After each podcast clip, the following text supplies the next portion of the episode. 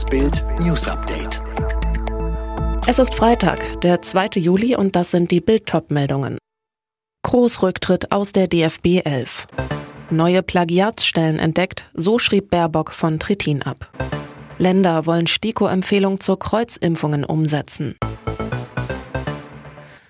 106 Mal habe ich für Deutschland gespielt, ein weiteres Mal wird es nicht geben. Mit diesen Worten beendet Toni Kroos auf Instagram seine DFB-Karriere. Das Achtelfinale gegen England in Wembley war sein letztes Länderspiel. Kroos, ein weiteres Mal wird es nicht geben. Ich hätte mir sehnlichst gewünscht und dafür habe ich nochmals alles gegeben, dass es am Ende 109 Länderspiele gewesen wären und dass noch dieser eine große Titel, der EM-Titel, zum Schluss dazugekommen wäre. Den Entschluss, nach diesem Turnier aufzuhören, hatte ich schon länger gefällt.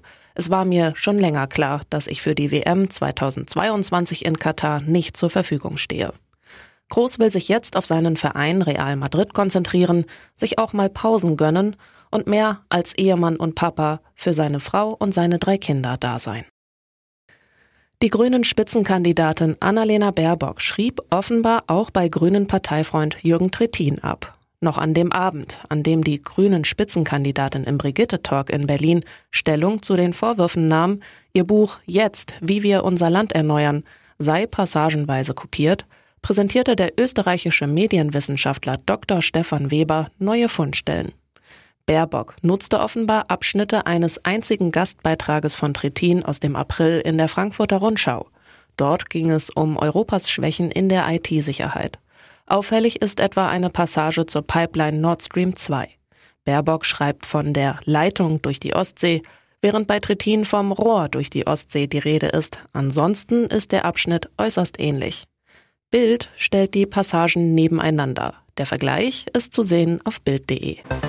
Die Empfehlung zur sogenannten Kreuzimpfung wollen die Bundesländer ab sofort auch umsetzen. Das hat Bundesgesundheitsminister Spahn mitgeteilt. Heißt, nach einer Erstimpfung mit AstraZeneca soll bei der Zweitimpfung BioNTech oder Moderna verabreicht werden.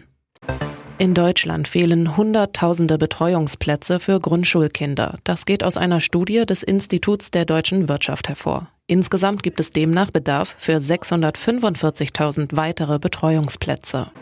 Wegen der angespannten Corona-Lage gilt für fast die Hälfte der Portugiesen heute wieder eine nächtliche Ausgangssperre. Von 23 Uhr bis 5 Uhr morgens müssen die Menschen in der Hauptstadt Lissabon und 44 weiteren Kommunen zu Hause bleiben. Die New Yorker Justiz hat die Trump Organization und ihren Finanzchef wegen mutmaßlichen Steuerbetrugs angeklagt. Der 73-jährige Alan Weisselberg soll über 15 Jahre auf sein Einkommen von 1,7 Millionen Dollar keine Steuern gezahlt haben.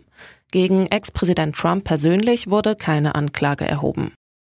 Alle weiteren News und die neuesten Entwicklungen zu den Top-Themen gibt es jetzt und rund um die Uhr online auf Bild.de.